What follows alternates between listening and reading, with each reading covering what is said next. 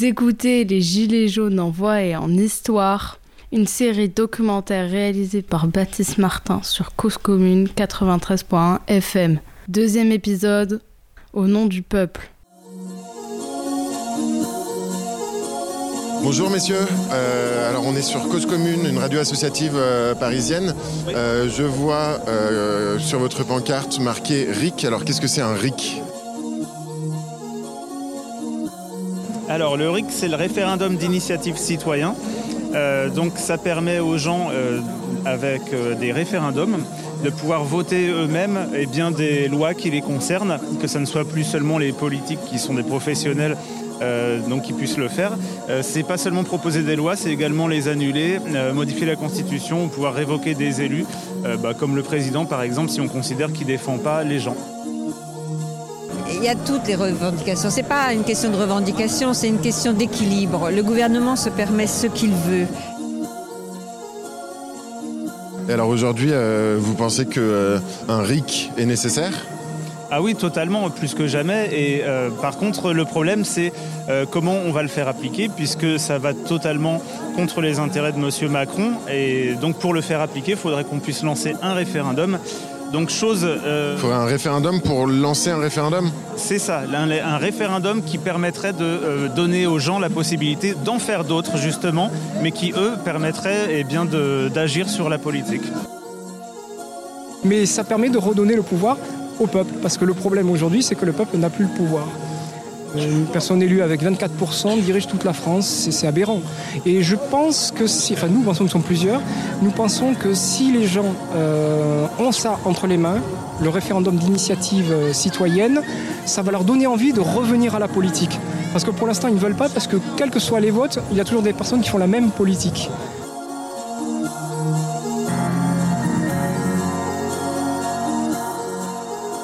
Donc c'est un gros problème. Et grâce à ça, au référendum d'initiative citoyenne, ceux qui ne votent pas depuis plusieurs quinquennats peuvent être mobilisés, se dire bah maintenant ça vaut le coup parce qu'on va peut-être avoir quelqu'un qui fera ce qu'on veut. Après il y a beaucoup d'autres revendications, mais ça ce sera aux gens de décider grâce au référendum justement.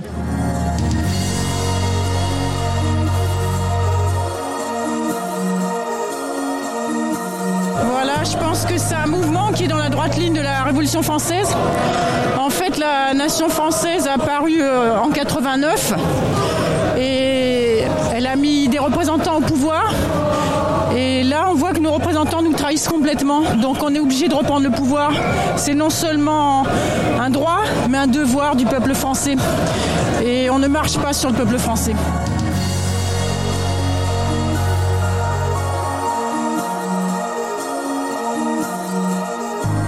Généralement, le peuple est pacifique, il se tait, il est au fin fond des villages, au fin fond des campagnes et, et il vit comme il peut, quoi. Et là, ce qui se passe n'est pas normal. Rendez-nous la maîtrise de notre destin, présentez ce texte au peuple français. La décision lui appartient à lui seul. La démission Devant la salle du jeu de paume, la dernière fois qu'on a fait cette allocution, on a fait le serment. Le serment de ne pas se séparer avant d'avoir donné à la France et obtenu la présentation au peuple français par référendum du RIC, toute matière, du recul des privilèges d'État et de la baisse des prélèvements obligatoires. Nous sommes pacifistes et nous le resterons, mais sachez-le, même les baïonnettes ne nous ont pas fait poser nos gilets jaunes. Ils sont notre dernier habit et nous ne voulons pas être nus devant nos enfants. Monsieur le Président de la République, vous avez dit vouloir résoudre le malaise démocratique de la France. Alors entendez cette injonction du peuple. Rendez-nous notre liberté et notre souveraineté.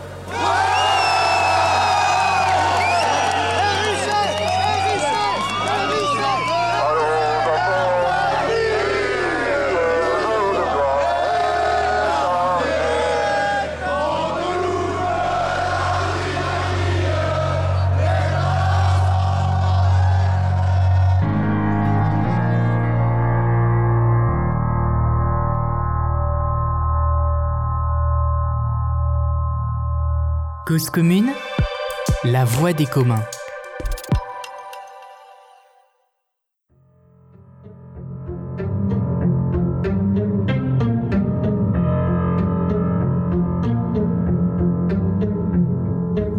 Quelques semaines après le 17 novembre 2018, les Gilets jaunes parlaient moins de taxes, de carburant ou de niveau de vie. Ces questions restèrent centrales, bien sûr, mais le débat public se concentra sur des enjeux de politique institutionnelle, car l'usage du référendum, la reconnaissance du vote blanc, la proportionnelle aux élections législatives devinrent des revendications majeures. La plus consensuelle et la plus soutenue étant le fameux référendum d'initiative citoyenne pour contrôler les élus, parfois les révoquer, proposer ou abroger des lois, en d'autres termes, participer d'une autre manière que par la délégation de pouvoir.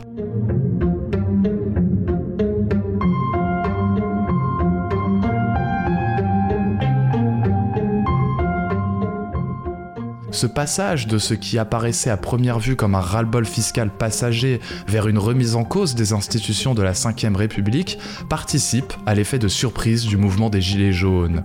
Il témoigne là encore d'un lien de confiance rompu entre une partie des citoyens et leurs représentants.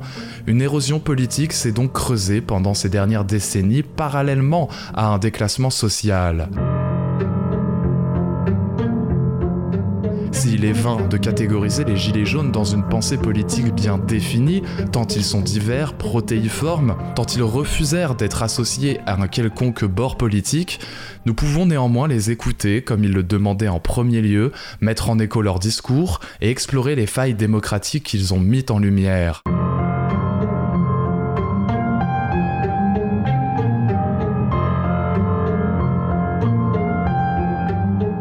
Leur aspiration à rendre le pouvoir au peuple, par le référendum d'initiative citoyenne par exemple, contribua à s'interroger sur les limites du mandat représentatif, ce dernier structure les institutions de notre République dans laquelle des élus représentent le peuple et expriment sa volonté collective. Le premier d'entre eux, le chef de l'État Emmanuel Macron, cristallisa ce rejet de la représentation et de l'incarnation. La légitimité même du président de la République fut contestée, tant et si bien qu'une lutte se mit en place entre les gilets jaunes se réclamant du peuple et le président qui évita la crise de régime par le lancement d'un grand débat national pour consulter ce même peuple.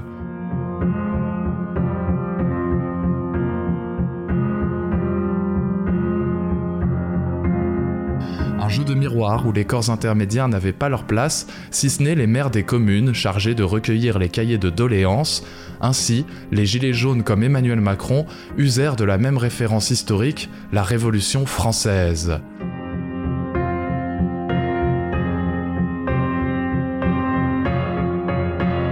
Cet épisode revient sur cette crise de la représentation à travers des archives sonores de manifestants gilets jaunes captés par la radio Cause Commune.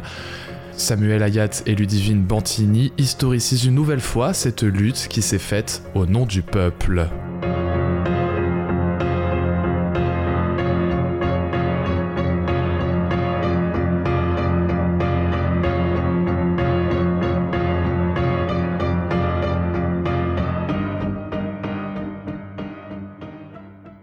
Dès le départ, hein, il y a des gilets jaunes qui font appel à la mémoire historique. C'est les sans-culottes. Hein. Euh, c'est vraiment le, peuple qui euh, revient et qui euh, s'attaque à nouveau aux privilèges comme le peuple l'aurait fait ou l'a fait lors de la Révolution française. il y a quelque chose, un appel à l'histoire qui se fait tout de suite. Évidemment, la Révolution française, c'est l'événement historique j'allais dire une nouvelle fois matricielle euh, en, France. Euh, et donc, euh, bon, c'est intéressant d'ailleurs que ce soit cette révolution-là qui soit retenue avant toute chose et pas d'autres comme la Commune de Paris, même si des Gilets jaunes ont aussi cité la Commune de Paris, mais c'était bien plus rare, bien plus minoritaire. Et forcément, parce que autant la Révolution française est célébrée jusque, comme on le sait, notre fête nationale, autant d'autres révolutions sont très très méconnues, comme, comme la Commune. Euh, c'était intéressant d'ailleurs de voir euh, une réflexion, y compris là encore par l'humour, y compris par des dessins euh, d'humour où on, voyait par exemple des, des sans-culottes un 14 juillet 1789. Si, voilà, s'il y avait eu BFM TV et ses, équivalents, on aurait appelé ces sans-culottes des casseurs. Voilà, c'est-à-dire avec toute une réflexion sur mais au fond, là, vous nous traitez de casseurs, vous nous traitez de violents, de, de etc. Mais euh, en fait, euh, notre histoire politique contemporaine euh, part d'une révolte, d'un soulèvement populaire qui devient révolution et qui utilise une forme de violence politique pour rétorquer à la violence du pouvoir et à la violence sociale et, structurelle. Donc oui, bien sûr qu'on a vu vraiment beaucoup cette allusion à la Révolution française, aussi en raison même, je crois, des, de ce que produisent les institutions de la Ve République, c'est-à-dire une très forte concentration du pouvoir entre les mains d'un seul homme, lequel en plus, en l'occurrence en ce qui concerne Emmanuel Macron, à la différence peut-être de son prédécesseur, euh, voulait encore davantage s'installer sur une espèce de trône euh, euh, quasi, quasi monarchique. Quoi. Voilà, donc ça, ça n'a fait qu'amplifier cette référence à la Révolution. Moi je suis là parce que je suis là tous les samedis, parce qu'il faut être là tous les samedis, parce qu'on lâche rien, et parce que c'est comme ça qu'on va gagner. Voilà. C'est simple, non? Et quelles sont vos revendications pour gagner? Qu'est-ce qu'il faudrait pour gagner? Bah, écoute, il y a quelques mois, j'aurais dit euh, déjà rend l'ISF. J'ai dit Macron démission. Bon, ça, c'est toujours valable. Le RIC, voilà. Je pense qu'en fait, c'est un peu tout ça, mais je crois qu'aujourd'hui, vraiment, ce dont on a besoin, c'est que Macron parte, ou alors, mais il en est incapable, c'est qu'il prenne tellement de hauteur, qu'il pense contre lui-même et qu'il retourne vers le peuple en organisant peut-être des élections anticipées, peut-être en organisant une conférence avec euh, la société civile, comme on l'appelle, euh, les partis, euh, des représentants des Gilets jaunes, même s'ils n'ont pas vraiment de représentants, et qu'on se lance dans un processus peut-être constituant. C'est un peu le sens de l'histoire, mais c'est pas le sens de l'histoire néolibérale, ça c'est le sens de l'histoire révolutionnaire. Voilà, ça c'est la bonne histoire. Petit mot sur votre, les raisons de votre présence aujourd'hui ici et ah, de... Hein. Macron dégage. Ah bah, c'est très court alors. C'est très court. C'est très court. Moi, je veux plus de discussion, je veux plus euh, rien. Il se fout trop de notre gueule là. aujourd'hui, euh, faut plus qu'on s'arrête. Là aujourd'hui, il faut euh, vraiment aller euh, jusqu'au. Moi, de toute façon, c'est la destitution. Il faut qu'il dégage. Pour moi, il faut qu'il dégage. C'est tout. Moi, je ne veux pas entendre. Je le regarde même pas à la télé. Je veux même pas savoir ce qu'il dit, ce qu'il fait. Je m'en fous complètement. Je veux qu'il dégage plus légitime, c'est tout. Pour moi, il a plus de légitimité. Il l'avait pas au départ, mais alors maintenant, il en a plus du tout. Qu'est-ce qui vous fait dire qu'il n'avait pas de légitimité, Emmanuel Macron Moi, j'ai pas voté pour lui. Euh, enfin, sa belle gueule. Euh, son, son, foutage de gueule, son manque de respect. Euh, enfin, la façon dont il parle aux Français. rien, il a, il a rien, il a rien, il a rien pour être président. Il est rien en fait pour moi. Qu'est-ce qu'on attendrait d'un président? Qui nous écoute, qui nous toise pas qui ne considèrent pas euh, le peuple comme des gueux, des Gaulois. Le président, entre guillemets, Macron, a récupéré notre euh, programme, c'est-à-dire euh, le grand débat. Il s'en sert pour lui, ses européennes, hein, offrait des contribuables. Et puis il nous pique l'idée. Au terme de tout ça, il n'y aura rien du tout. Les gens vont être déçus parce qu'ils continuent à faire leur politique donc une bonne majorité de Français refusent, mais euh, il ne veut pas faire de, comme l'a fait De Gaulle, il ne veut pas faire de référendum, parce qu'il est sûr que s'il fait un référendum maintenant, il dégage. Alors s'il y avait un référendum, monsieur, ce serait quoi la première des, questions euh, que euh, Macron devrait poser La question, c'est, il fait un référendum pour savoir si la politique qu'il est en train de faire plaît aux Français. Si oui, il reste, sinon, il part. Ça, c'est le premier référendum mhm. qu'il faut qu'il fasse. Mhm. pour vous parler peut-être du RIC, oui, allez-y. Ah ben, la première chose, ce serait d'adopter, de faire en sorte que les, les, euh, les votes blancs soient, soient décomptés. Et puis plus de, de démocratie aussi à l'Assemblée nationale parce qu'on est très mal représenté. Aujourd'hui, ils sont majoritaires. Ils peuvent modifier tout ce qu'ils veulent sans que personne ne puisse rien dire. Personne ne peut leur faire obstacle. Et bientôt, vous vous, vous, rappelez, l'affaire Benalla, ils sont en train de remettre le Sénat en cause. Plus de Sénat, plus de contre-pouvoir. Nous ne sommes plus dans une république, nous sommes dans une dictature. Ouais, vous pensez vous aussi que nous sommes dans une, on est en plein dans une dérive autoritaire du pouvoir? On est en train, Macron est en train de faire basculer notre démocratie dans une dictature. Oui, ça c'est clair. Et alors comment euh, C'est pour ça qu'il faut qu'il s'en aille. Il faut qu'il demande aux Français si ça leur plaît. Euh, qui lui a donné mandat pour signer le pacte de Marrakech? Qui lui a donné mandat pour modifier la Constitution en passant par l'Assemblée nationale où est-ce qu'ils ont la majorité? Mm. Qui lui a donné mandat pour modifier la loi de 1905 mm. Qui lui a donné mandat pour aller signer un pacte au Qatar? Personne. Avec l'Allemagne. Personne. Ils l'ont fait de leur propre chef, alors qu'ils ne représentent pas la population, puisqu'il est, il représente, allez, 21-25% de la population. De Gaulle, il a, il a réagi comme il a réagi parce que c'était un républicain, lui. Il, a, il a été honnête avec la population. Il a posé la question Les gens ont dit non, il est parti. Macron, il pose pas la question parce qu'il sait que de toute façon, il perdrait, il veut pas partir. Ce sont des sensus. Ce sont des sensus, ces gens-là.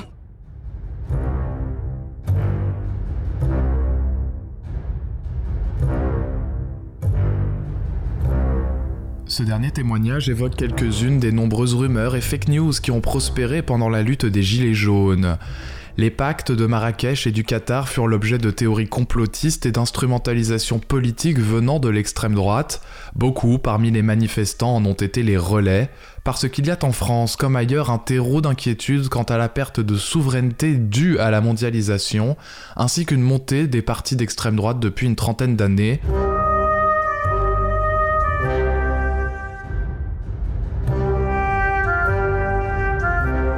Qu'importe que les pactes en question soient d'ordre technique et non contraignants, peu importe aussi que l'élection présidentielle donne effectivement mandat au président pour représenter le pays dans les instances internationales, tout est ici remis en cause avec intransigeance et l'idée qu'une élite politique incarnée par Emmanuel Macron prend des décisions à l'encontre des intérêts du peuple. Nous l'entendons dans ses archives, la défiance envers les représentants prend la forme d'appel à une constituante, une haine à l'encontre du président de la République, et ce discours qui revendique une meilleure représentation législative, tout en se référant à l'inventeur de la Ve République, celui qui mit en place cette concentration de pouvoir dans les mains d'une seule personne, élue au suffrage universel.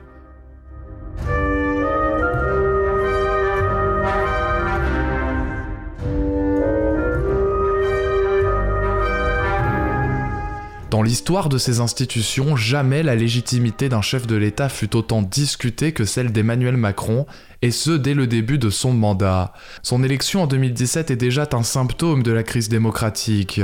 Les Français rejetèrent les deux partis de gouvernement qu'Emmanuel Macron parvint à marginaliser. Il fut élu au second tour contre la candidate d'extrême droite Marine Le Pen. Celle-ci recueillit près de 11 millions de voix, un nombre jamais atteint pour cette famille politique. Alors les votes pour le candidat Macron tiennent plus à empêcher l'extrême droite d'arriver au pouvoir et à une volonté de renouveler la politique qu'à une adhésion des citoyens à son projet.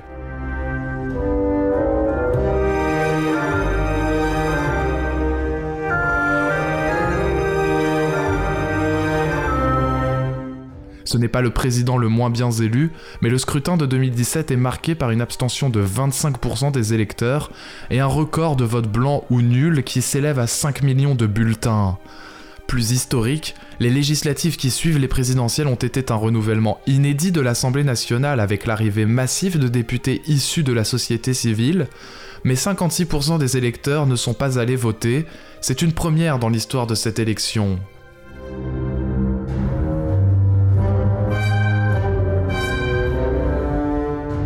Cette dissonance entre l'offre politique et les aspirations citoyennes nourrit un désintérêt pour la chose publique. Quand bien même Emmanuel Macron incarnait un renouveau, cela ne comble guère le creuset entre les citoyens et le personnel politique dans leur ensemble. Le choix d'une seule personne pour représenter les Français, qui puisse agir sans contre-pouvoir, pose de plus en plus questions. Une chambre législative élue au scrutin majoritaire qui ne représente pas l'entièreté des forces politiques ni les opinions des Français est de moins en moins acceptée. Emmanuel Macron n'en est pas le seul responsable, mais une fois élu, il personnifia le pouvoir à son paroxysme, négligea les corps intermédiaires et mit en scène une verticalité à l'image du général de Gaulle, le président qui usa le plus de référendums pour être en lien direct avec le peuple, au-dessus des partis. Les Gilets jaunes plébiscitèrent ainsi ce procédé comme un moyen de dégager les élus et donc le président Oni, ils l'ont adapté à l'exigence de contrôler et prendre part aux décisions politiques.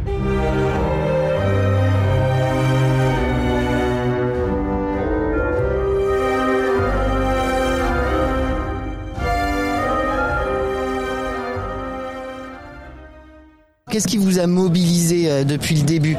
Eh bien parce que chacun dans son coin, euh, on commençait à comprendre euh, qu'il y avait des choses qui n'allaient pas. Et puis tout d'un coup, on a vu qu'on n'était pas tout seul sur ces idées-là. Et ça nous a fait vraiment plaisir, chacun dans son coin, de savoir qu'en fait, on pouvait mobiliser tout un tas de gens sur cette question-là. Alors la question, quelle question du coup? Alors la question des taxes, bien entendu, c'est par là que ça a commencé. Mhm. Mais je veux dire, ça a pris beaucoup plus de proportions maintenant. Et ça a posé une vraie question sur euh, la démocratie et euh, comment le peuple peut s'exprimer autrement que une fois euh, pour les présidentielles. La limite de, euh, de- du, du système de vote en fait, où on élu, on élit des représentants. Chaque fois que j'ai voté, euh, je pensais ne pas être représenté, je votais par défaut. Je me suis toujours présenté aux élections. J'ai quand même un certain âge. Et voilà. Et à un moment donné, on se dit mais pourquoi personne ne porte une parole vraiment euh, qui réponde aux attentes des gens? Et, euh, Et là, vous, pen- vous pensez qu'on va vers ça avec ce, euh, avec ce mouvement, enfin, vers cette revendication euh, ultime? Moi, j'aimerais bien que oui, on en arrive là. Bon, alors après, euh, on n'a pas des solutions toutes faites, mais bon, les gens ont envie de s'exprimer euh, sur ce qui les concerne en premier lieu. Et on voit que, euh, bah, avec le gouvernement Macron, euh, il n'est pas question de nous donner la parole pour l'instant. Le grand débat, euh, non, c'est pas Ah, le grand débat, non, il me convainc pas du tout. Surtout que, bon, c'est lui qui monopolise la parole encore une fois. Et, euh, et on ne sait pas ce que ça veut devenir. Donc on attend. On parle beaucoup euh, du RIC, c'est une revendication à laquelle vous vous retrouvez vous-même? Bah, moi, euh, je pense que c'est une possibilité, c'est peut-être pas la seule. Euh, je sais pas exactement euh, comment ça peut se concrétiser, mais il faudrait, oui, euh, quand même quelques référendums qu'on puisse remettre à chaque fois en débat certaines choses.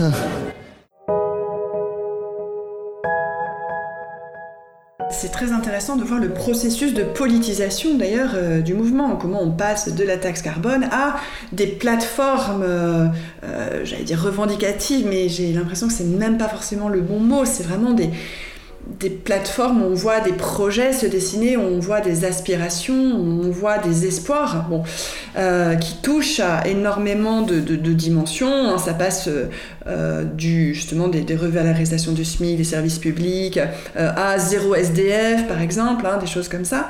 Et cette politisation, bah, parce que le mouvement permet justement de se retrouver, euh, de se trouver tout simplement, pas seulement se retrouver, mais se trouver comme tel, se trouver comme un peuple justement, un peuple qui n'est pas une population, qui est un peuple au sens vraiment d'une catégorie politique qui se forme comme tel euh, et se mobilise. Et prend conscience aussi de lui-même et prend conscience de, sa force à partir du moment où elle est collective, bah, alors à partir du moment où il y a euh, ces trouvailles, retrouvailles, organisations, lieux où on discute, lieux où on élabore, alors la politisation, elle va justement euh, dans un processus euh, euh, croissant d'extension vers une, et une réflexion sur voilà, comment on pourrait vraiment améliorer euh, euh, sa vie individuelle et collective, euh, vivre de manière euh, plus juste et, et plus digne, euh, des vies bonnes. Et c'est pour ça que ouais, je suis rentré dans ce mouvement. C'est pour qu'on retrouve notre dignité tout simplement. Et Est-ce que vous aviez pour habitude de participer à des mouvements sociaux ou c'est le premier dans lequel vous vous investissez? Premier mouvement social dans lequel je Alors en quoi il était différent selon vous? Parce que vous n'êtes pas le- seul à nous le dire. Différent euh, à partir du moment où je rentrais un soir de, de chez mon père euh, après un dîner. Un soir, donc je rentrais de chez mon père et je suis tombé sur un filtrage de gilets jaunes. J'ai décidé de m'arrêter, voir de mes yeux ce que ça, ce que ça donnerait. Et euh, j'ai constaté euh, bah, tout de suite que c'était fait pour moi. Il y avait une, une ambiance chaleureuse, enfin un échange euh, des plus simples, des, des valeurs les plus simples qu'on a perdues euh, ces 20-30 dernières années. Et du coup, ça m'a parlé tout de suite. Donc vous avez pensé que c'était vraiment un espace de possible pour co- construire ensemble une autre, une autre réalité? Complètement, c'est ça. J'ai j'ai vu tout de suite la possibilité de, de vivre quelque chose d'historique en fait. Et à partir de là, j'ai voulu m'investir à fond parce que j'estimais que j'ai aussi un devoir vis-à-vis de mes enfants. C'est quelque chose de très important. euh, cette idée de solidarité intergénérationnelle et de solidarité entre les différentes fractions des classes populaires. On va beaucoup mettre en avant euh, euh, le fait de, d'accueillir ou d'aider euh, les SDF, de comme ça de donner figurer tout ça c'est figurer le peuple, hein. c'est figurer un peuple dans toute son épaisseur qui va depuis, alors là si on rentre sur la sphère politique de l'extrême gauche à l'extrême droite, tout le monde, toutes les générations et, chacune de ces, euh, chacun de ces éléments euh, euh, permet de, montrer qu'on fait peuple, qu'on est le peuple. en dehors de toute division, qu'elle soit partisane, syndicale, religieuse, on est le peuple tout entier, un peuple qui existe intergénérationnellement, qui existe sur tout le territoire, un peuple des territoires, et qui se rappelle à son souverain. Tout de suite, dès qu'on a entendu le mouvement, on est allé déjà bloquer, enfin pas bloquer, mais faire euh, péage gratuit et lever les barrières pour que les gens passent. Et on a rejoint euh, le camp de Senlis, donc euh, où là on a retrouvé euh, la fraternité, des gens sympathiques qui étaient prêts à partager leurs idées, leurs repas, tout, franchement. Et puis malheureusement, bah, ce camp magnifique a été, a été démantelé il y a 15 jours maintenant, 3 semaines.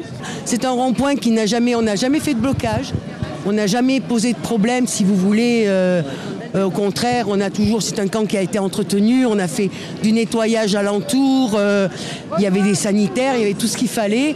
Euh, il était tenu 24 heures sur 24, 7 jours sur 7. Et le camp euh, a même réinséré euh, euh, la fraternité. Le camp a réinséré euh, quelqu'un qui était SDF. Donc au moins, au moins, M. Macron a réussi à faire ça. C'est qu'on a retrouvé euh, une certaine solidarité, une certaine fraternité. Ouais, vous êtes beaucoup hein, à nous le dire euh, parmi euh, ceux qui prennent la parole sur Cause Commune. Arrivé chez nous début janvier, qui s'est installé sur le camp. On lui a construit une cabane pour qu'il puisse dormir. Euh, les dames lui lavaient son linge, il allait se doucher chez les uns et les autres à tour de rôle. Et puis, eh ben, par le biais des Gilets jaunes sans liste, il a retrouvé un job. Et par le biais des Gilets jaunes sans liste, il a trouvé un, logement. Et je pense que s'il y en avait eu d'autres, on aurait fait la même chose. Et on aurait retrouvé mieux que Pôle emploi. Le mouvement des Gilets jaunes aussi a permis de créer plein de, de mouvements pour les SDF, pour les handicapés. Euh, Il y a plein de maraudes qui se créent, il y a plein de... Voilà, ça, ça a créé une solidarité, une fraternité que moi perso, vu mon âge, je croyais plus possible. Et voilà, c'est pour ça aussi que je suis dans la rue. C'est parce que voilà, je retrouve tous ces gens et on est pour une cause commune tous ensemble. Et très éclectique. Très. Oui, ça c'est c'est vraiment, vraiment frappant et c'est ce qui distingue d'ailleurs ce mouvement de, de tout autre mouvement euh, social. Mais d'a- d'ailleurs vous étiez euh, des, euh, des, des- des femmes mobilisées euh, dans le cadre de différents mouvements sociaux ou pas nécessairement? On a toujours été très militants, que ce soit oui, toujours. Moi toujours. On a toujours été très. Ouais, mais votre copine non? Que ce soit non avec mon mari qu'on a fait le DAL, les sans-papiers, euh, enfin toutes causes, euh, le CPE, enfin bon toutes les causes. euh, La loi travail. Là, euh, on a toujours été, on a toujours été dans le milieu associatif. On a toujours, euh, toujours travaillé. Pour, c'est un vrai travail hein, de, de bénévolat. hein. C'est nous rémunérer, mais c'est un vrai travail avec euh, les toxicos. Enfin bon, je vais pas raconter. Non mais ok, mais, euh, hein. militante donc. Oui, très militante. Oui. Alors vous non pas du tout et qu'est-ce qui, qu'est-ce qui, qu'est-ce qui du coup vous a, vous, vous a fait croire que euh, c'était le moment? Alors nous, pas du tout. Mon mari a fait partie d'un comité des fêtes dans un village, mais ça s'est borné à ça. On a fait 68. Bon, on était étudiants lycéens à l'époque. Euh, non, ben, ça faisait un moment qu'on râlait devant notre télévision, devant un certain nombre d'annonces, et, et on, et on apprenait qu'il y avait des manifestations de retraités une fois qu'elles étaient faites. On en a eu marre. Et le jour où on a vu ça, on a dit c'est pas possible. Là, on a une porte ouverte, puisqu'on n'est ni encarté politiquement ni syndicalement. Donc, on a trouvé une porte et on est sorti. Et depuis le 17, on est euh, sur sans lice. Ce qui est fort dans notre mouvement, c'est qu'on est tous là, mais issus euh, de, de, comment, d'o- d'opinions euh, différentes. hein. Moi, je suis sûre que je suis pas pareil que Domu, que. Et on que- sait pas, voilà, et puis on s'en sait pas. Mais c'est pas, c'est pas l'important pour l'instant, c'est être unis pour notre combat pacifique et qu'on obtienne et ait plus personne n'ait faim. Que tout le monde puisse remplir le frigo. Vous voyez, moi, j'ai pas vraiment besoin euh, d'être là. J'ai j'ai eu beaucoup de soucis plus jeune, mais aujourd'hui, euh, ça va, je m'en sors. Et puis euh, bah, la semaine dernière, euh, j'ai entendu euh, quelqu'un qui habitait près de chez moi sur les réseaux sociaux, j'ai entendu que la, personne n'avait rien, elle n'avait plus rien dans son frigo. Ben, on a pris la voiture, je l'ai appelé, hop, via Facebook, tchouk tchouk, AMP, et hop, et on lui a rempli son frigo. Vous voyez, c'est ça. Moi, je suis là aussi pour ça. Pour que plus personne n'ait faim, c'est pas normal que les gens qui travaillent ne, puissent plus, ne puissent plus vivre de leur travail, que des personnes âgées qui ont travaillé toute leur vie ne peuvent pas vivre, ne peuvent pas se chauffer, que des handicapés sont obligés de mendier à la, au CCAS tout le temps. Pour, il faut qu'on retrouve notre dignité. C'est pas possible. On est, on est un pays euh, quatrième puissance mondiale, si je euh, c'est, c'est pas possible de voir ça. C'est plus possible. Il faut que ça se termine. On vole pas quoi. On demande juste le dû. Le dû, c'est tout. L'argent, il le prend là où il veut. C'est pas à moi de lui dire où il doit le prendre. Il le prend là où il veut. Il y a des gens beaucoup. où il doit le prendre. Il sait où il doit le prendre. Mais il veut pas. Il subit trop de pression de lobby. Cause commune, la voix des communs.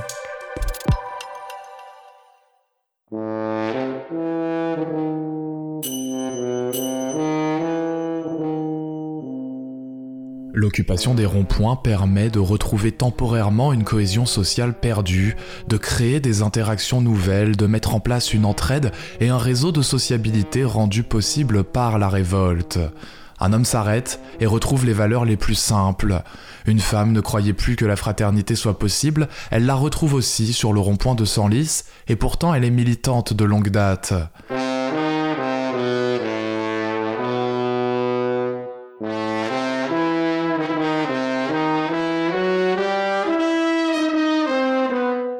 Le sociologue Laurent Jean-Pierre écrit à ce propos que le mouvement des Gilets jaunes est parvenu à reconstruire un nous populaire. Il s'était effacé en grande partie à cause de la désindustrialisation des villes dans les années 80 et 90. Ce nous suffit en lui-même. Il crée une parole politique différente des discours partisans ou des idéologies cohérentes. La politique des ronds-points s'entend et se discute à partir du récit de sa vie, l'écoute de celle des autres, l'action concrète pour aider les plus démunis.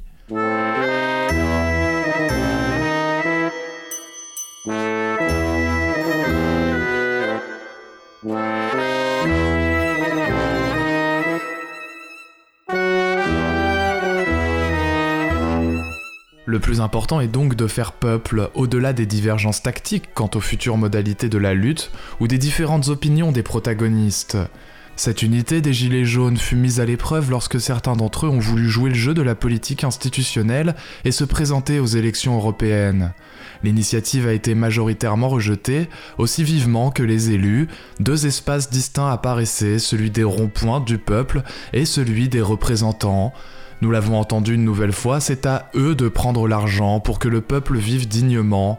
Il, le président, le prend là où il le veut, mais ce n'est pas aux manifestants de lui dire comment faire, ni de le faire à sa place. La critique de la représentation ne signifie donc pas nécessairement que l'on revendique une démocratie directe ou l'autogestion. Même si le rond-point a pu en être une esquisse, une agora d'éducation populaire, les Gilets jaunes ne prétendent pas gouverner la France. Ce sont là des nuances multiples exprimées pour améliorer la démocratie.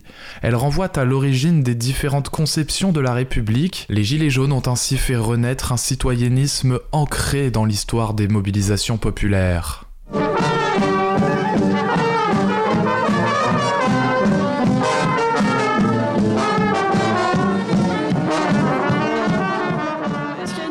Entre ce qui se passe sur les ronds-points et ce qui se passe en manifestation. Ce sont les mêmes, ce sont les mêmes, c'est-à-dire les gens avec qui je suis aujourd'hui sont les gens qui sont sur le rond-point, sont les gens qui ont bloqué un péage, sont les gens qui l'ont tenu, sont les gens avec qui j'étais ici à Marseille la semaine dernière, ce sont les mêmes. Dans les personnes qui ont essayé d'autres modes d'action, euh, il y a eu un groupe Gilets jaunes qui s'est formé, qui s'est présenté aux élections euh, européennes, enfin qui a présenté sa liste en tout cas. Qu'est-ce que vous en pensez? Je pense que c'est une très grosse erreur parce que ça divise l'opposition, donc ça permet à notre président de, bah, il divise pour mieux régner.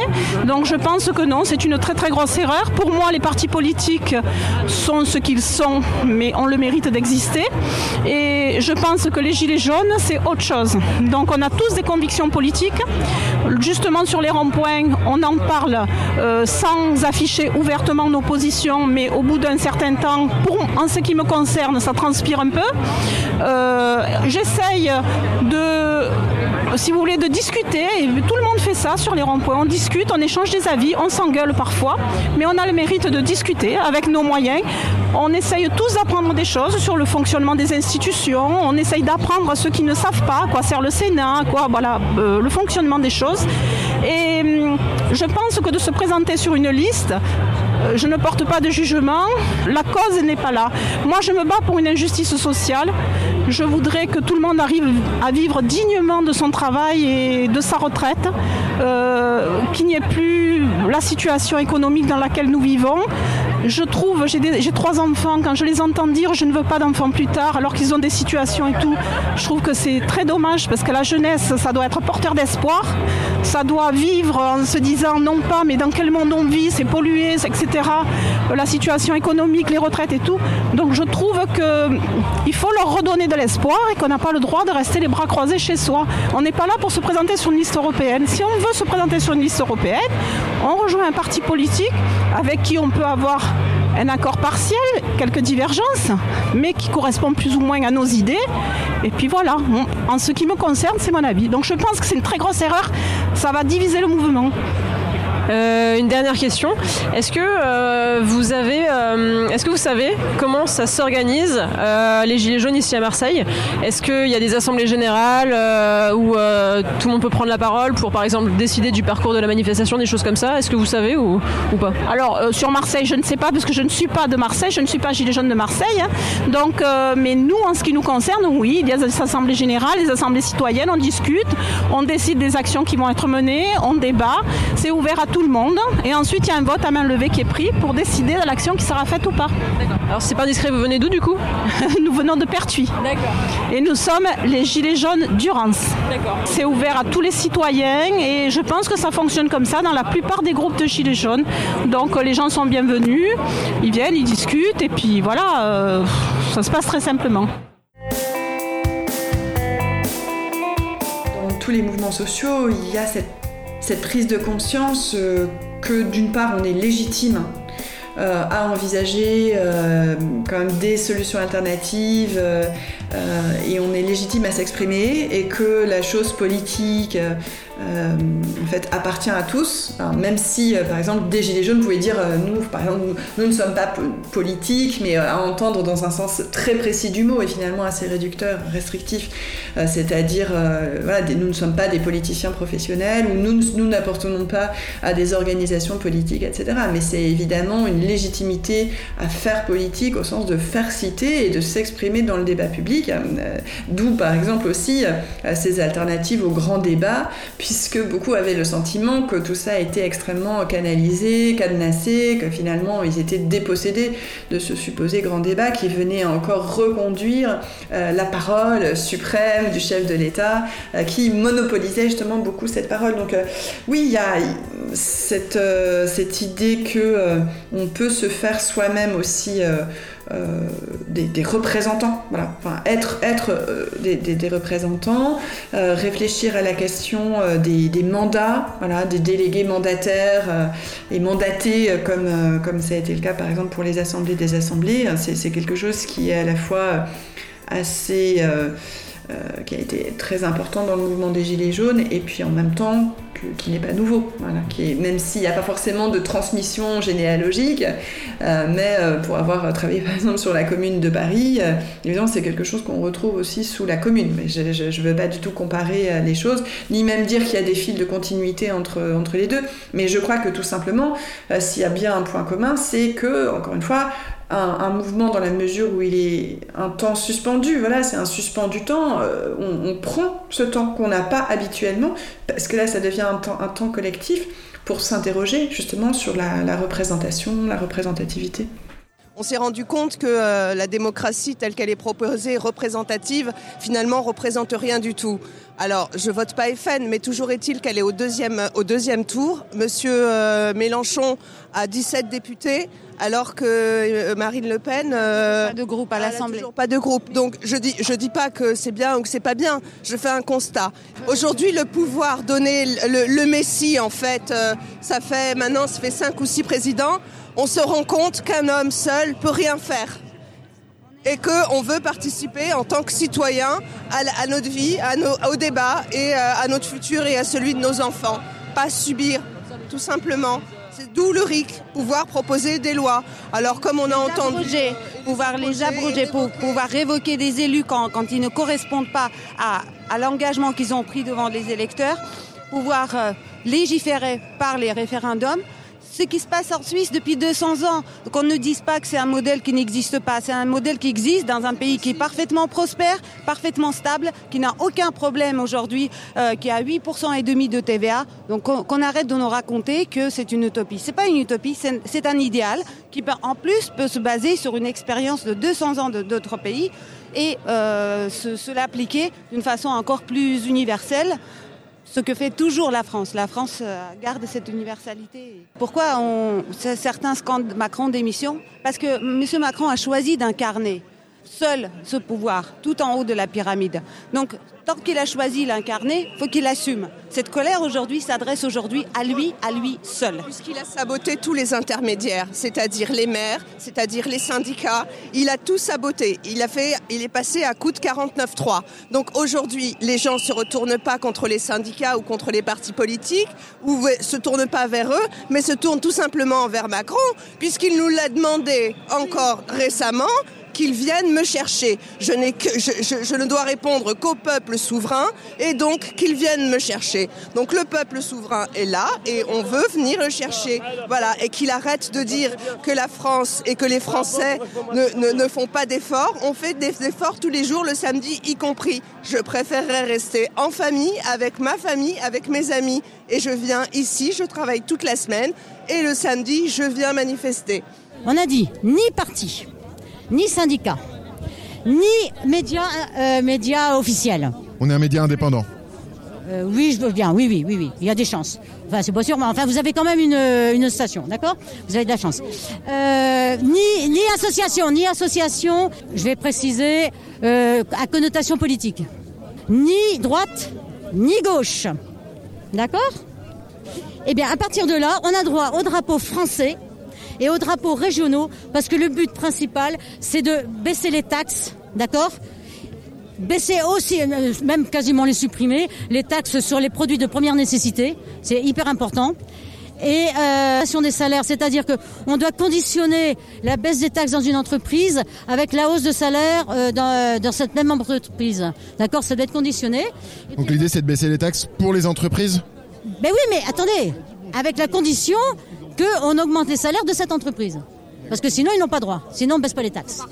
Et, et- C'est la contrepartie. et alors on a entendu également euh, y avait comme objectif euh, d'a- d'améliorer les... les- le fonctionnement des services publics, etc. Est-ce que vous partagez ces objectifs? Bah évidemment. Non mais justement, on est là pour la défense des territoires. C'est-à-dire qu'au niveau euh, des, euh, des EHPAD, au niveau des hôpitaux, au niveau des maternités, non mais on va être obligé de, d'accoucher à une heure, la, la femme elle a, elle a déjà accouché dans l'intervalle. Plein de trucs comme ça, ou euh, la poste, etc. Tout ça, on est justement c'est ça qu'on défend. Ce sont les territoires. C'est la France périphérique. Et à partir de là, euh, c'est du squat. C'est-à-dire qu'on a, il n'y a aucune raison qu'on nous mette des drapeaux étrangers. Il n'y a aucune raison qu'on trouve des, drapeaux politiques comme le NPA et les, euh, syndicats. Ils n'ont rien à faire ici. Ah non, les drapeaux, attention. hein. En tant qu'individus, ils ont tous, au contraire, on- D'accord, les étrangers ont le droit de venir manifester néanmoins. Bah oui, euh, ils font ce qu'ils veulent, hein. sans drapeau, bien sûr. Tout le monde a droit de venir. Tout le monde, ça c'est clair. Tout le monde a droit de venir, mais sans drapeau.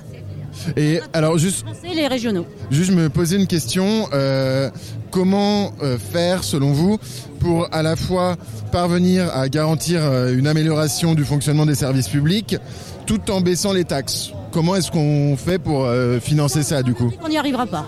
J'ai pas la prétention d'avoir euh, voilà ni réfléchi dessus ni autre, mais il faut pas av- avoir peur de ces oui mais alors comment il y a toujours une solution, il faut une volonté politique. Et c'est ça qui manque aujourd'hui. Personne ne veut s'en occuper. C'est un peu le gloubé-boulga depuis tant d'années. Et on voit maintenant la situation de la France parmi le, parmi le monde. La France ne pèse plus rien. Donc c'est pas une question, mais comment on va faire si. C'est important que la France pèse? Mais bien entendu. Pourquoi alors Mais attendez, mais bah, elle a toujours pesé et euh, là aujourd'hui elle ne pèse plus sur la scène politique. Ça c'est un petit peu le boulot de Macron. Hein. Donc ça c'est inquiétant aussi. On n'a plus ni, en France ni, euh, ni à, ni, euh, ni à l'international, nous ne pesons plus rien.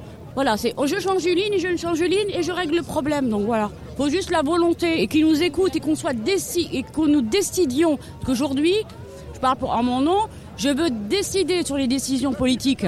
On a toutes ces institutions qui ne nous ont rien ramené, qui dégagent en fait.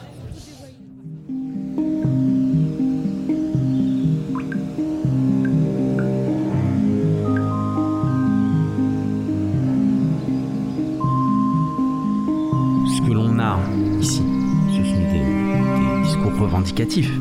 Ce n'est pas quelqu'un qui revient sur sa propre histoire et qui pourrait euh, euh, du coup euh, donner lieu à certainement plus de pudeur dans l'interprétation. Là, on est face à quelqu'un qui, revendique et d'une certaine manière, on peut prendre ces revendications euh, comme telles.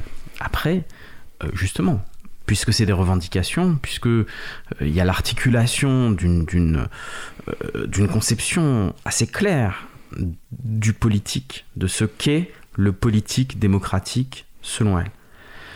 D'une certaine manière, c'est elle qu'il faudrait inviter pour continuer, mais le journaliste le fait très bien, hein, euh, demander, mais pourquoi Pourquoi ces drapeaux français Pourquoi pas les drapeaux étrangers Qu'est-ce qui se passe exactement là-dedans Qu'est-ce qui se joue? Donc moi, je ne peux évidemment pas euh, donner de clés euh, d'explication de son discours. Simplement, peut-être faire un lien avec, avec un vieil auteur et avec une vieille idée. Le vieil auteur en question, c'est Rousseau. Donc Rousseau, euh, auteur euh, à succès de romans euh, au XVIIIe siècle, et qui de romans et puis de, discours philosophiques, et qui décide d'écrire, je crois que ça paraît en 1762, un petit livre 52 ou 62, euh, un petit livre intitulé Du contrat social, où il se pose une question, comment peut-on organiser un État d'une manière qui n'enlève pas de la liberté euh, aux gens? Et la solution qu'il donne, qui consiste à, créer, un peuple euh, qui déciderait lui-même en faisant les lois lui-même, et euh, déléguerait à un gouvernement simplement l'exécution de ces lois, mais que ces lois seraient prises par la volonté générale que cette volonté générale serait seule euh, souveraine, c'est une idée euh, qui, développe hein, dans le contrat social et puis qui va faire vraiment écho quelques décennies plus tard, euh, au moment de la Révolution française, puisque c'est un livre qui va être très utilisé, très lu, notamment dans les débuts de, la Première République, donc pas dans la première phase, mais, plutôt à la Convention, etc. Pourquoi je vous parle de Rousseau? Parce que Rousseau a cette idée que chaque individu, chaque citoyen, ne doit participer au souverain, c'est-à-dire doit participer à, l'assemblée du peuple, que en son nom propre et ne doit pas participer en tant qu'il appartiendrait à une association ou qu'il appartiendrait à un parti, même au sens le plus général. Pourquoi? Parce que à partir du moment où vous acceptez que des gens font partie d'associations, font partie de partis, on dit aussi, aujourd'hui, pourquoi pas, faisons de l'anachronisme de syndicats, hein, eh bien, vous avez euh, l'insertion euh, dans euh, le dispositif d'intérêts particuliers, d'intérêts collectifs particuliers, qui vont empêcher le citoyen de réfléchir en tant que citoyen et exclusivement en tant que citoyen. Et donc, Rousseau aurait sûrement dit quelque chose un peu comme la dame. C'est-à-dire que dans un mouvement républicain, dans un mouvement citoyen, tout le monde est le bienvenu, mais en tant qu'individu, pas en tant que membre d'un parti, que membre d'un syndicat, euh, pas en tant que personne qui se situerait à droite, qui se situerait à gauche. Il faut arriver en tant qu'individu complet. Donc on voit bien le type de démocratie dont il est question là. C'est une démocratie où seuls existent des individus qui viennent sans appartenance, sauf la seule appartenance, le drapeau français. Et c'est justement parce qu'ils viennent en tant qu'individus qui ne sont ni de droite, ni de gauche, ni d'un parti, ni d'un syndicat, que tous ensemble, ils peuvent prétendre incarner le peuple français. Hein, ou euh, les territoires, ou en tout cas incarner ces sortes de substances unanimes euh, que justement Rousseau voulait voir, euh, que Rousseau, Rousseau voulait, voulait voir incarner. Maintenant, ça ne veut pas dire qu'ils sont pour la démocratie directe. Rousseau, il n'est pas pour la démocratie directe. Il dit la démocratie conviendrait à un peuple de Dieu, ne convient pas aux hommes. La démocratie, c'est quoi? La démocratie, c'est que non seulement les lois soient décidées par les gens, mais qu'elles soient exécutées par les gens. Et ça, Rousseau, il veut pas. Il dit qu'il faut évidemment déléguer le pouvoir du gouvernement à des autorités. Alors, dans une démocratie, on les délègue à des autorités tirées au sort, selon Rousseau. Euh, dans une aristocratie, ce qu'on connaît aujourd'hui, on délègue ce pouvoir de gouvernement euh, à des élus par l'élection.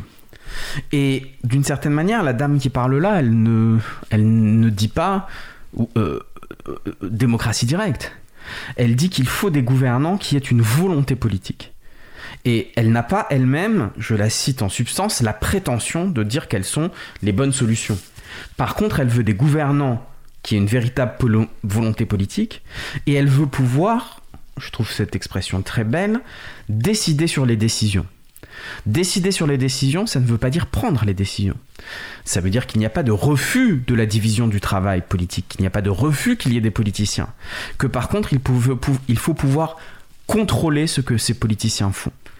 Et il faut pouvoir donc décider sur leurs décisions. Et en ce sens, on a quelque chose que j'ai qualifié dans un texte euh, après d'autres de citoyennisme, c'est-à-dire vraiment l'idée la politique démocratique ou la politique républicaine des Gilets jaunes, ou en tout cas de, de plusieurs Gilets jaunes, dont elle, c'est une politique d'unité des citoyens qui se mettent en situation de contrôler ce que font les gouvernants en leur nom, non pas de remplacer les gouvernants, mais de les contrôler, et de les contrôler en tant que peuple, comme ensemble des citoyens, par-delà toute division et toute appartenance autre que nationale. C'est-à-dire en éliminant toute question partisane, droite-gauche, mais aussi en euh, resserrant euh, la communauté des personnes qui ont leur mot à dire à la seule communauté nationale, par opposition donc euh, notamment aux étrangers. Aux étrangers de l'intérieur ou aussi aux étrangers de l'extérieur. Quand on dit qu'il faut que la France pèse, ça veut dire qu'elle pèse par opposition à d'autres pays, etc. Donc c'est vraiment ce projet rousseauiste de restauration d'une souveraineté citoyenne, d'une souveraineté populaire contre la division partisane euh, contre la perte de puissance euh, et contre une certaine manière qu'ont les dirigeants de ne pas avoir euh, une volonté politique suffisamment claire et de se, préférer plutôt avoir des privilèges hein, que, que, que, de travailler pour l'intérêt général, ce qui est là aussi hein, une, une, une, dénonciation tout à fait en accord avec, avec ce que disait Rousseau, avec ce qu'écrivait Rousseau.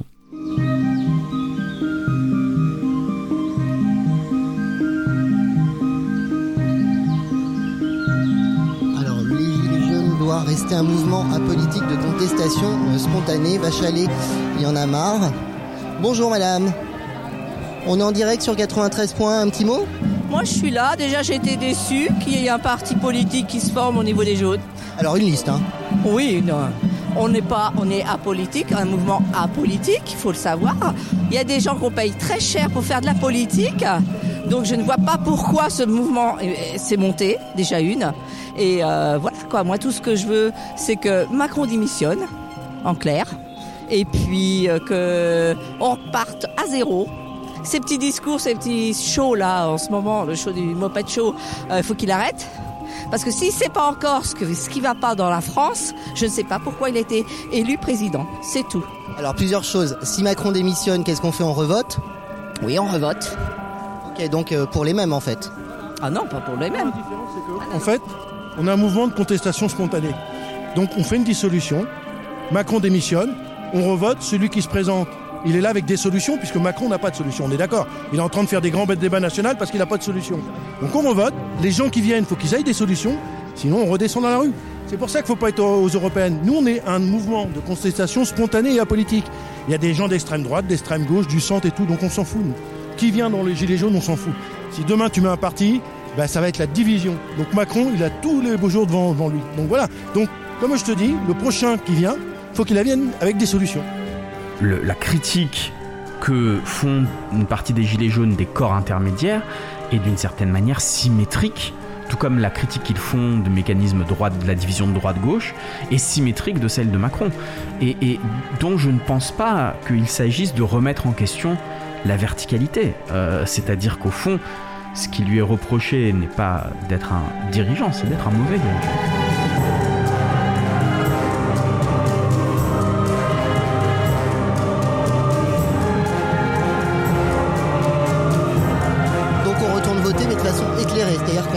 chantage.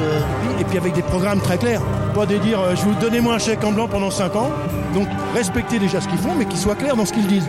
Donc le prochain, il faudra qu'il ait des solutions précises, parce que moi ça me dérange pas qu'il y ait un type qui gagne 20 000 euros par mois.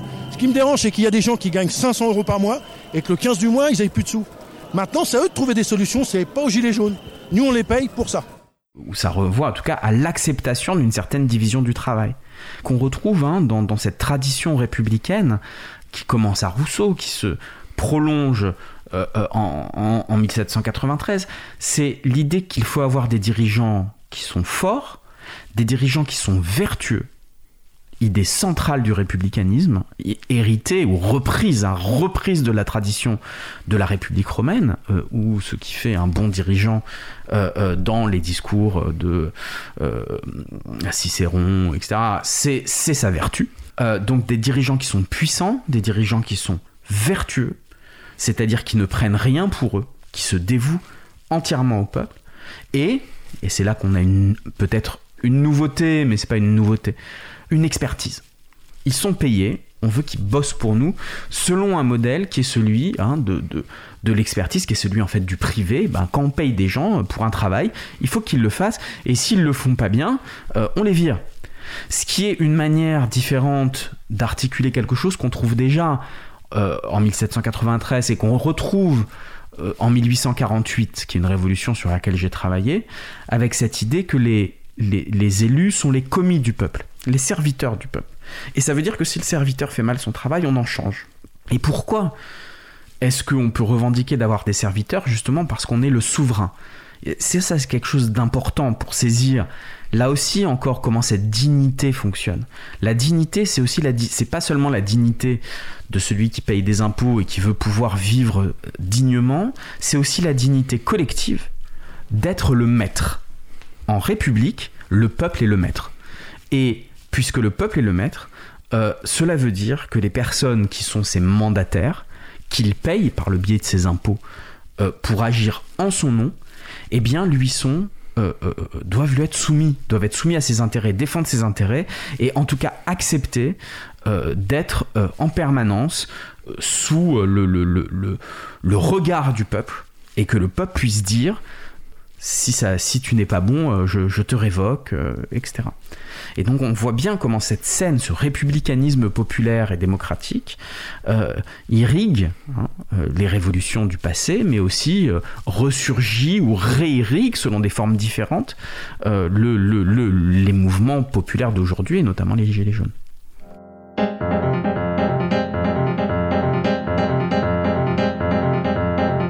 C'est sur ces échos que se termine cet épisode des Gilets jaunes en voix et en histoire. Alors il y a encore beaucoup de choses à dire et à approfondir sur cet enjeu majeur de notre avenir démocratique, l'avenir, ce pourquoi se sont mobilisés des milliers de personnes entre 2018 et 2019. À l'heure où je termine ce documentaire, nous restons dans l'incertitude. La pandémie a éteint toute forme de mobilisation sociale, le pays semble politiquement atone, hagard, et le débat public plus anxiogène que jamais. Ces voix paraissent lointaines, presque d'une autre époque. Un nouveau record d'abstention vient d'être battu aux élections régionales. Les failles révélées par les Gilets jaunes restent donc d'actualité. Leur appel à la responsabilité de celles et ceux qui dirigent est parallèle à celui d'un autre mouvement qui a aussi croisé celui des Gilets jaunes, les mobilisations, pour sommer les États d'agir, d'atténuer le dérèglement climatique. Elles se multiplient partout euh, dans le monde à mesure que ce dérèglement devient palpable. Voilà encore une caractéristique de notre époque et un cri commun qui se dessinerait partout dans le monde, des soulèvements pour la justice fiscale et donc démocratique et donc climatique face à des poussées de mouvements autoritaires et réactionnaires. Retenons ce cadre historique que nous révèlent ces archives sonores. Merci à Samuel Ayat et Ludivine Banteni d'avoir prêté leur voix pour ce documentaire. Les Gilets jaunes en voix et en histoire, c'est diffusé sur la radio Cause Commune 93.1 FM. Je vous souhaite à toutes et à tous une excellente soirée, une bonne journée ou une bonne nuit selon l'heure à laquelle vous nous avez écoutés.